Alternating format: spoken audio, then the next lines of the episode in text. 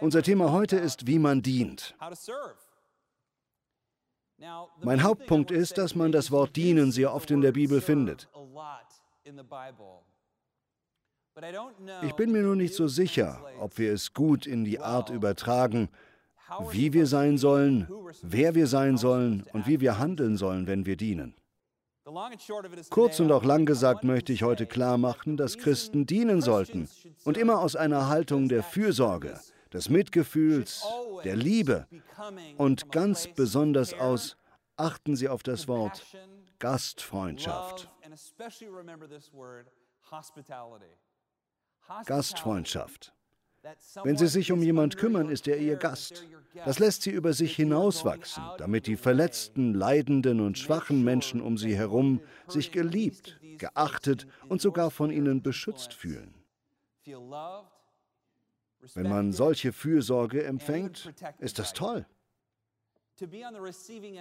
Wenn Sie jemals in den Genuss von Gastfreundschaft gekommen sind, in einem Restaurant zum Beispiel oder bei der Oma oder einem lieben Freund, den Sie besuchen, wenn Sie sich um sie kümmern, ist das einfach wunderbar. Auf diese Weise erleben wir ganz praktisch, dass wir nicht allein im Universum sind. Wir hören ein, du bist mir wichtig, du stehst als Gast unter meinem Schutz und meiner Fürsorge. Wow. Und genau so sollen wir als glückliche und heile Schüler Jesu sein. Wir sollen gastfreundlich sein, besonders zu den Geringsten. Die Botschaft Jesu war in vielen seiner Predigten klar zu diesem Thema, aber es war ein neuer Ansatz. Auch wenn Sie die Idee, den Ärmsten zu dienen, schon mal gehört haben, als Jesus davon sprach, war das nicht die Norm. Jesus lebte zu seiner Zeit in Palästina in einer Region des römischen Reiches, die niemand wirklich interessierte.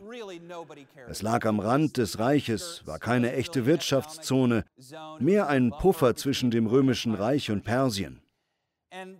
Im römischen Reich war das Zentrum natürlich Rom. Und im Herzen Roms ging es immer um Ruhm und Ehre. Die Römer glaubten an das größtmögliche Leben. Der berühmteste und am meisten erinnerte Mensch zu sein, war das Größte überhaupt. Wenn ich so viele große Dinge im Leben tun kann, dass die Menschen meinen Namen für immer im Munde führen, bin ich quasi unsterblich. Der Gedanke dahinter war, Unsterblichkeit durch Ehre zu erreichen. In genau diese Welt kam Jesus und predigte seine Botschaft, dass der, der der Höchste sein will, der Niedrigste sein muss und dass die Letzten die Ersten sein werden. Natürlich hielten ihn alle für verrückt. Das ergibt doch keinen Sinn. Wer sich selbst erniedrigt, wird erhöht, und wer sich selbst erhöht, wird erniedrigt werden. Jesus lebt das in jedem Aspekt des Lebens vor, ganz besonders am Kreuz. Aber ein ganz besonderer Moment ist, wo er mit seinen Jüngern zusammen ist. Sie werden Leiter seiner Gemeinde sein. Er legt seine Kleidung ab, die teuer und schön war, die Kleidung eines Rabbis. Dann kleidet er sich wie ein Sklave. Das ist demütigend und er macht etwas wirklich Ekliges für seine Zeit. Er wäscht seinen Jüngern den Tierkot und Dreck von den Füßen, einen nach dem anderen. Und er sagt, kein Knecht ist größer als sein Herr. Wenn ihr sein wollt wie ich, dient einander. Dadurch hat die Kirche, nachdem Jesus auferstanden war, meiner Meinung nach, und das sehen viele auch säkulare Historiker so, das römische Reich besiegt. Ich weiß noch, wie Hannah und ich, es war, glaube ich, in der Türkei, in eine Ruine eines römischen Tempels kamen. Von außen war er wunderschön, wirklich bezaubernd. Es gab Statuen und Säulen und unser Reiseleiter führte uns hinein. Es war ein kleiner Raum mit einem kleinen Absatz, wo irgendeine Götzenfigur einmal stand. Das war echt langweilig und enttäuschend. Und so ging es den Römern damals. So war das spirituelle Leben der Römer. Bezaubernd von außen, erstaunlich und herrlich, aber wenn man hineinkam, winzig klein. Und eben dieses römische Reich sagte, oh, dieses behinderte Kind wird es nie zu etwas bringen. Tötet es. Tötet es. Lasst den Zweijährigen im Wald liegen. Dieser alte Mensch ist fertig mit dem Leben, krank, die Pfeifen auf dem letzten Loch. Bringt sie um. Werft sie raus. Und es war üblich, dass die Römer ihre eigenen Angehörigen rauswarfen, die die geringsten waren. Und die Christen sagten, gebt sie uns. Das sind Gottes geliebte Kinder. Und etliche Historiker sind der Ansicht, dass die Christen in dieser Zeit Hospitäler und Waisenhäuser eingerichtet haben, Heime für die Witwen, und dass sie so das römische Reich aufgelöst haben. Als Rom gefallen ist, war es schon von innen heraus aufgelöst. Ich finde, das ist gut. Christus stürzt die finsteren Reiche dieser Welt durch Männer und Frauen, die die Geringsten lieben. Darum geht es in unserer Bibelstelle heute. Es geht darum, ein gastfreundlicher Diener zu sein. Es gibt einen Persönlichkeitstest, der uns sehr geholfen hat, das sogenannte Enneagramm, ähnlich wie der Myers-Briggs-Test. Darin gibt es neun Persönlichkeitstypen. Mein Typ ist die übelste Sorte, ich bin eine Acht. Die Achter sollen sich auf die Zwei zubewegen. Und als ich den Test gemacht hatte, hatte ich die wenigsten Punkte bei der 2. Zweier sind Helfer, das sind Menschen, die anderen helfen und dienen. Das hat mich erschüttert. Ich dachte, vielleicht bin ich ein schlechter Mensch. Vielleicht bin ich eigentlich ein Schurke. Und so habe ich vor ein paar Jahren angefangen daran zu arbeiten. Es war, ich habe das schon mal erzählt, so dass Hannah und ich unsere Neujahrsvorsätze füreinander schreiben. Ihr Vorsatz für mich war, du solltest mehr dienen. Sowas wie abspülen und gastfreundlich sein. Ich meinte, ich bin Pastor. Ich diene nur. Nein, es war wirklich hilfreich. Aber selbst in den letzten drei Monaten habe ich mein Denken verändert. Achter sollen Diener werden. Und ich habe den Schritt vom Nachdenken darüber, Menschen zu dienen, hin zur Gastfreundschaft gemacht. Dienen ist das Minimum, aber Gastfreundschaft ist die Extrameile. Da wird man zum Wirt. Jemand, dem es am Herzen liegt, dass seine Gäste ein unvergessliches Erlebnis haben. Gastfreundschaft ist nicht reaktiv, sondern proaktiv. Man wartet nicht darauf, dass jemand einen um Hilfe bittet, sondern sucht nach Menschen, die Hilfe brauchen könnten und nimmt an, dass sie es tun. Das heißt mitdenken, zuhören. Das Komische ist, wenn ich versucht habe zu dienen, um fleißiger zu sein oder aus Gesetzlichkeit, war das nicht gut für mich. Aber in den letzten Monaten habe ich, wenn ich über Hilfsbereitschaft gerade Hannah und meinen Kindern gegenüber nachgedacht habe, gemerkt, es macht richtig Spaß, die zweite Meile zu gehen. Und es macht das Leben reicher. Und so sollten wir eigentlich sein. Wir sollten radikal hilfsbereit sein.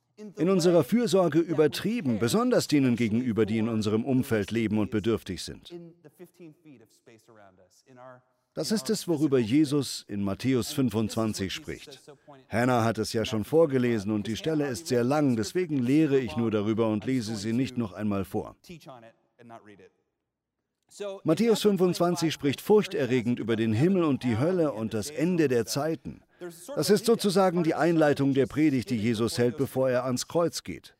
Zuerst erzählt er die Geschichte von den zehn jungen Frauen, von denen fünf bereit für die Hochzeit sind und fünf nicht. Teenagermädchen lieben Hochzeiten. Das haben sie immer schon. Aber besonders in dieser Zeit, wo man auf dem Land lebte und es wenig Unterhaltung gab, war jede Hochzeit eine Gelegenheit, bei der jeder eingeladen war. Und man musste für die Nacht eine Lampe dabei haben, um zum Fest zu kommen, weil es illegal war, ohne Lampe nachts draußen zu sein. Fünf der Mädchen können also nicht zur Feier und die anderen fünf schon. Und Jesus sagt, seid wie diese unschuldigen Mädchen, die bereit sind für das Fest. Er meint das nicht nur in Bezug auf seine Wiederkehr, sondern auch für heute. Gott tut vieles in unserer Zeit und viele von uns sind nicht bereit dafür. Wir haben kein offenes Herz, das bereit ist, einfach in das hineinzuspringen, was Gott tut. Er sagt, seid bereit. Das ist das erste Bild. Dann macht er weiter mit einem zweiten Bild, dem von den Talenten. Er sagt, der eine Diener bekommt fünf Münzen, der zweite zwei und der dritte eine. Der mit fünf macht zehn daraus, der mit zwei macht vier und der mit nur einer hat sie aus Angst vergraben. Und Jesus sagt, vergrabt eure Talente nicht, habt keine Angst, verkriecht euch nicht ins Bett, sondern vermehrt eure Gaben, multipliziert sie und gebraucht sie. Und dann gebe ich euch noch mehr. Und dann kommt der Höhepunkt der Predigt mit dem letzten Gleichnis. Jesus sagt, am Ende der Zeiten werden die Schafe und Böcke in einer Herde zusammengemischt. Aber ich werde sie in zwei Gruppen sortieren. Die Schafe auf der einen Seite, die Böcke auf der anderen. Und zu den Schafen werde ich sagen, tretet ein in mein Königreich. Als ich durstig war, habt ihr mir zu trinken gegeben. Ich war hungrig und ihr habt mir zu essen gegeben. Ich war nackt und ihr habt mich bekleidet. Ich war krank und ihr habt mich gepflegt. Ich war im Gefängnis und ihr habt mich besucht. Und sie werden sagen, warte, was? Wann haben wir das alles für dich getan? Und er antwortet, das, was ihr wem getan habt, den geringsten, das habt ihr mir getan. Und dann sagt er zu den Böcken, geht weg von mir, ihr Übeltäter. Ich war durstig und ihr habt mir nichts zu trinken gegeben. Ich war hungrig und ihr gabt mir nichts zu essen und so weiter. Und sie fragen, wann, Herr? Nein, sie sagen, Herr, wenn wir gewusst hätten, wenn wir gewusst hätten, dass du es bist, hätten wir es getan. Wir wussten nicht, dass du es bist, wir dachten, es wären nur die. Die haben uns nur genervt, die waren super aufdringlich. Die haben immer was gebraucht, waren eine Last, die Randgestalten der Gesellschaft. Und die hätten es sowieso nur für Alkohol und Drogen rausgeworfen. Das sagen die Böcke, sie sind berechnend. Herr, wenn wir gewusst hätten, dass du es bist, wenn wir gewusst hätten, dass es uns etwas bringt, dann hätten wir es ja getan.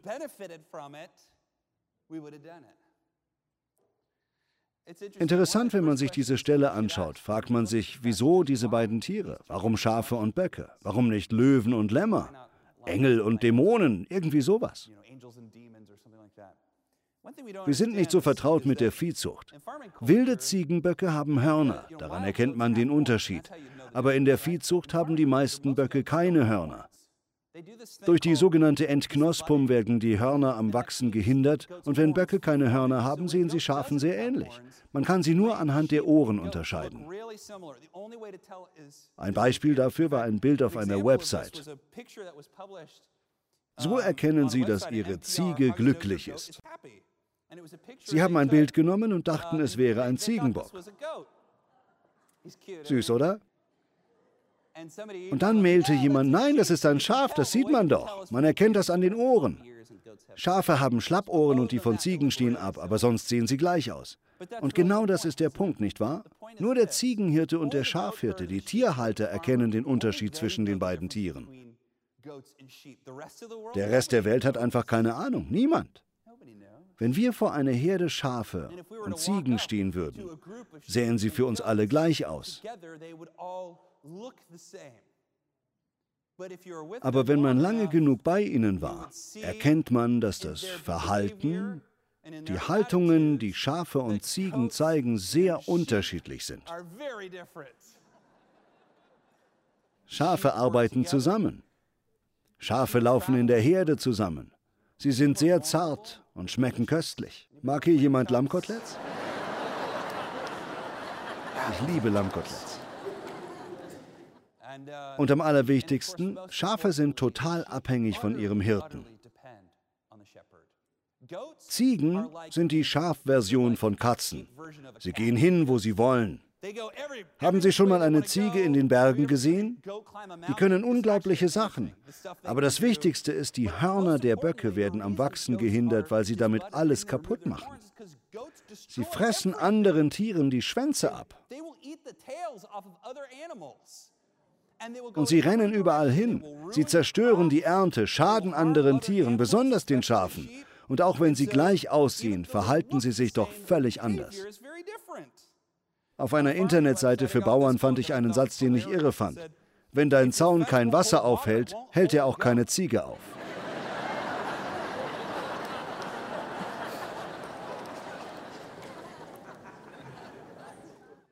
Jemand anders hat diesen Unterschied zwischen Schafen und Böcken herausgestellt. Sie sehen gleich aus, aber Schafhirten beschützen ihre Schafe vor der Umgebung, Ziegenhirten dagegen beschützen die Umgebung vor ihren Ziegen.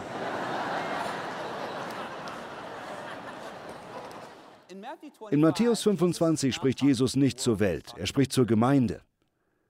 Ich sage es nochmal. In Matthäus 25 spricht Jesus nicht zur Welt, er spricht zur Gemeinde.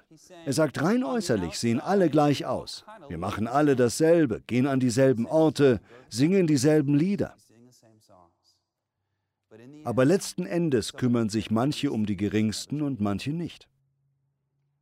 Einige sind Schafe, andere sind Böcke. Und der Unterschied ist, dass man sich um die kümmert, die Durst haben, die hungern, die nackt sind oder im Gefängnis. Ihr kümmert euch um die Geringsten. Und was mir wirklich aufgegangen ist, als ich das Thema durchdacht habe, war, dass die meisten, an die man denkt, wenn die Bibel diese Böcke erwähnt, die sind, die sich nicht um die Leidenden kümmern. Aber dann gibt es auch diese bockigen Helfer, nicht wahr? Die sagen, wenn es Jesus ist, dann helfe ich. Aber wenn es ein armer Kerl ist, nicht. Das sind berechnende Helfer. Das sind die, die Gutes tun für andere, wenn die Leute zusehen, wenn es einen persönlichen Nutzen für sie hat, wenn dadurch meine Glaubwürdigkeit wächst oder mein Netzwerk oder ich gut dabei aussehe. Das sind diese bockartigen Helfer. Jemand, der zwar dient, aber nicht wirklich hilfsbereit ist. Ich glaube, das ist der große Unterschied zu den Schafen. Sie helfen einfach jedem. Sie halten Ausschau. Sie sehen nach Menschen, die leiden und nach den Verletzten. Sie suchen die Gelegenheit, für andere zu sorgen. Die Versuchung liegt also darin, blind zu sein für die um einen herum. Einer der großen Fehler ist zu sagen, das ist was für die armen Leute. Und das ist es. Aber es ist riskant, einer dieser bockartigen Helfer zu sein für den Ehepartner oder die Kinder, die Kollegen bei der Arbeit. Und daran vorüberzugehen, was der Heilige Geist ihnen gerade zeigen will, wo Menschen sind, die leiden und Hilfe brauchen. Wenn wir zu echten Nachfolgern Jesu werden, übernehmen wir seinen Blick. Hören Sie, wir übernehmen zuerst die Art, wie Jesus sieht und hört, bevor wir reden und handeln wie er. Wir werden zu Menschen, die hören und sehen. Wir schauen und hören auf Schmerzen, die wir heilen können. Manchmal überlastet uns das. Wir können ja nicht der ganzen Welt helfen. Nun, die gute Nachricht ist, dass Jesus uns sagt, wir müssen nicht die ganze Welt lieben. Wir sollen unseren Nächsten lieben, aber eben alle davon.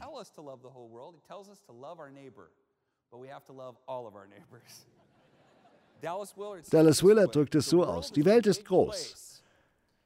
Gottes große Aufgabe ist es, die Welt zu lieben. Was wir schaffen können, ist, unsere Nächsten zu lieben. Ihre nächsten Nächsten sind die Menschen zu Hause, ihre Familie. Und das, was oft in religiösen Gemeinschaften passiert, passierte auch zur Zeit Jesu. Wir sagen, mein Nächster ist nicht unbedingt der Mensch, der mir am nächsten ist, sondern der, mit dem ich Gemeinschaft habe, mit dem ich lebe. Und diese direkte Anfrage kam auch zu Jesus. Jesus war im Haus eines prominenten Rabbis und dieser Rabbi fragt Jesus, Rabbi, wie kann ich errettet werden? Jesus fragt zurück, was denkst du? Und dieser Rabbi antwortet, mit Liebe den Herrn, deinen Gott von ganzem Herzen, mit ganzer Seele und aller Kraft und deinen Nächsten wie dich selbst. Jesus sagt dazu, du hast richtig geantwortet, tue das und du wirst gerettet. Und man meint, damit endet es, tut es aber nicht. Es gibt so eine lange Pause. Und fast meint man zu hören, wie sie sagen, aber hör mal, so geht man doch nicht mit jedem um. Und der Rabbi sieht Jesus an und meint, aber Jesus, wer ist denn mein Nächster? Wissen Sie, damals haben Juden nur andere Juden geliebt. Man hat sich nur um das eigene Volk und die eigene Religion gekümmert. Da erzählt Jesus die Geschichte vom Samariter. Samariter waren die schlimmsten, die unterste Schicht, die Außenseiter, Irrlehrer aus jüdischer Sicht. Das sind also die Bösen, verstehen Sie? Und Jesus erzählt von einem jüdischen Mann, der auf der Straße liegt und stirbt. Ein Levit, ein religiöser Mann ist in Eile, rennt an ihm vorbei. Ein Priester, auch in Eile, läuft vorüber. Aber der Samariter kümmert sich. Was tut er? Er bringt ihn in einen Gasthof, spendiert ihm ein Essen und kümmert sich um ihn. Bei der Abreise hinterlässt er Geld und sagt, wenn er aufwacht, sorgt dafür, dass er alles hat, um weiterzuleben. Dann fragt Jesus, wer hat seinen Nächsten geliebt? Nicht wahr? Und der Rabbi kann nicht mal Samariter sagen. Er sagt nur der, der geholfen hat. Es geht nicht, dass wir den Menschen in unserem Wirkungskreis nicht helfen, nur weil sie zu einer anderen Gesellschaftsschicht, Rasse oder Religion gehören. Wir sind dazu berufen, nicht nur zu lieben, sondern wirklich echt zu lieben. Mit offenen Händen für alle, die uns nahe kommen. Und Gott wird ihnen schwierige Menschen über den Weg schicken. Versprochen. Ganz sicher. Er schickt einem nervige, schwierige Typen, wo man extra Gnade braucht. Nicht nur, um ihnen zu dienen, sondern um echt gastfreundlich zu sein. Und dann können sie sehen, wie Gott das benutzt und durch sie wirkt. Und wie macht man das jetzt? Wie werden wir zu Leuten, die der Herr anschaut und sagt, gut gemacht, mein guter und treuer Knecht, tritt ein in das Königreich, das für dich bereitet ist? Erstens, das habe ich schon Millionenmal gesagt und kann es nicht oft genug wiederholen, es geht um Gastfreundschaft. Hören Sie auf, im Service-Modus zu denken. Serviceleistungen sind begrenzt. Denken Sie im Freundlichkeitsmodus, Gastfreundschaft. So wie wenn Sie ein Restaurant betreiben. Wie würden Sie sich um Menschen kümmern, die in Ihr Lokal kommen? Denken Sie mal darüber nach, was Jesus sagt. Er spricht über die Hungrigen, Durstigen, Fremden, Nackten, Kranken und Gefangenen. All diese Dinge erfordern eine echte physische Hilfe und passen völlig zu einem radikal freundlichen Gläubigen. Im Englischen haben Gastfreundschaft gleich Hospitality und Hospital dieselbe Wortwurzel. Gastfreundschaft ist heilsam. Sie kennen das. Jemand kümmert sich nach einem harten Tag um Sie. Ihre Oma, ein guter Freund kümmert sich. Oder Sie sind im Restaurant und jemand legt Ihnen eine warme Decke um die Schultern und fragt, wie war dein Tag? Sie bekommen ein warmes Essen und das ohne Eile. Man kümmert sich einfach um Sie. Gastfreundschaft sagt dem anderen, du stehst unter meinem Schutz. Ich sorge für dich. Du bekommst alles, was du brauchst. Nicht wahr? Du wirst umsorgt, du wirst geliebt, du sollst wissen, dass du mir viel bedeutest. Service sagt, du bist ein Problem, das wir lösen müssen. Aber Gastfreundschaft sagt, du bist mir wichtig. Du verdienst meine Aufmerksamkeit. Du verdienst meine Zuneigung. Ich kümmere mich um dich. Du bist mir wirklich wichtig. Ich möchte, dass du fröhlich und entspannt bist, wenn du gehst. Sehen Sie, und dazu sind wir berufen. Danny Meyer schreibt im Buch Setting the Table über Gastfreundschaft, dass Gastfreundschaft eigentlich nur vier Grundelemente hat. Augenkontakt, Umarmung, Lächeln und Essen. Er sagt es so, in dem Moment, wo Babys geboren werden, erleben sie die vier Gaben des Lebens. Augenkontakt, ein Lächeln, eine Umarmung und Nahrung. Im Lauf des Lebens bekommen wir viele andere Geschenke, aber kaum eines kann diese vier übertreffen. Liebt hier noch jemand Essen so wie ich?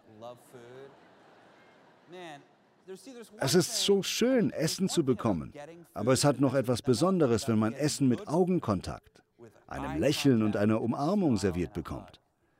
Das tut einfach der Seele gut. Und wir als Gläubige sollen das für wen tun? Wem sollen wir so begegnen? Den Geringsten. Und es gibt viele von diesen Geringsten. Wenn man eine Liste derer erstellen würde, die in unserer Gesellschaft zu den Geringsten gehören, denkt man vielleicht an Witwen, an Obdachlose und Arme, an die Behinderten vielleicht. Die gehören hundertprozentig auf die Liste der Geringsten. Aber es gibt keine geringeren als die Kinder. Das ist sehr wichtig. Ich spreche hier besonders die Eltern an. Eltern von kleinen Kindern. Wenn Sie sich um Ihre Kinder kümmern, kümmern Sie sich damit um die Geringsten. Wenn Sie ihnen nichts zu essen geben würden, wären sie hungrig. Wenn Sie ihnen nichts zu trinken geben, wären sie durstig. Und sie wären nackt, wenn Sie sie nicht bekleiden würden. Wenn Sie nicht für sie da wären, wären Sie im Gefängnis, das verspreche ich Ihnen. Junge Eltern verstehen oft nicht, dass es nicht in Ordnung ist, wenn man seine Kinder zurücklässt wegen irgendeines Dienstes. Ich kann mir keinen anderen Dienst vorstellen, der auch nur im Ansatz so wertvoll ist, wie sich um seine Kinder zu kümmern. Ihre Kinder brauchen sie.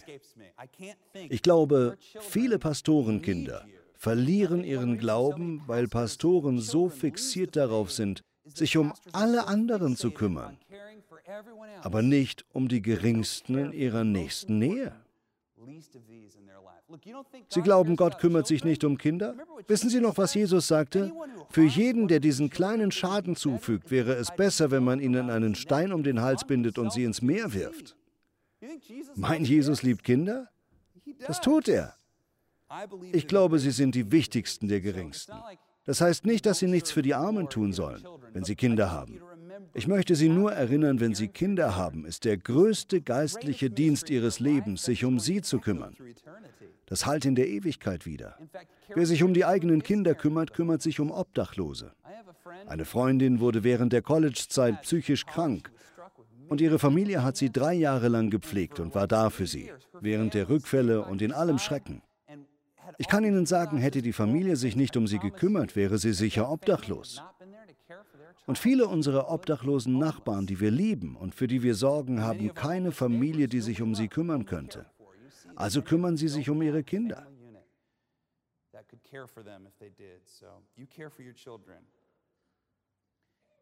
Die wenigsten haben kleine Kinder. Also kümmern sie sich um die Obdachlosen. Wir kümmern uns um die Armen und sind besonders auch Mentoren für geistliche Kinder. Schließlich, und das ist der letzte Punkt, Seien Sie gastfreundlich.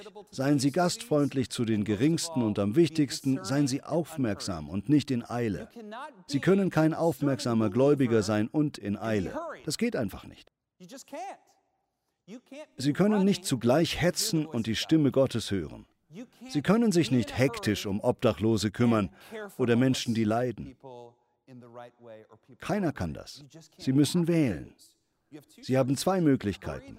Ein hektisches Leben, wo Sie zu allem zu spät kommen, oder Gastfreundschaft. Das eine oder das andere. Sie können nicht zugleich barmherzig und in Eile sein. Sie müssen sich entscheiden. Und wenn Sie das tun, werden Sie merken, dass Sie gastfreundlicher werden. Sie werden die Wunden bei Ihrem Partner sehen. Sie werden sehen, wo Ihre Kinder leiden, bevor sie patzig werden. Sie werden ihren Freunden und Nachbarn Dinge entlocken. Und sie werden sogar freundlich mit ihren Feinden umgehen können. Sie werden die Art Christ, die Jesus auf dieser Welt braucht. Sie müssen die Geringsten lieben. Wenn Sie Republikaner sind, müssen Sie die Demokraten lieben. Hey Demokraten, ihr müsst die Republikaner lieben. Wir hören ständig, hey, ihr Reichen, ihr müsst die Armen lieben. Aber ich kann auch sagen, hey, ihr Armen, ihr müsst die Reichen lieben. Es gibt keine Gruppe, die sich in ihrem Einflussbereich befindet, die sie nicht lieben sollen. Die Seele ist so zerbrechlich und das Leben ist so hart. Und wir kennen die Lebensgeschichte der Menschen nicht, die uns nerven oder verletzen. Deshalb ist es wichtig, auf den Heiligen Geist zu hören, ohne Eile und mit Liebe für jeden Menschen in unserem persönlichen Umfeld. Amen. Das brauchen wir am meisten. Danke, Herr. Amen.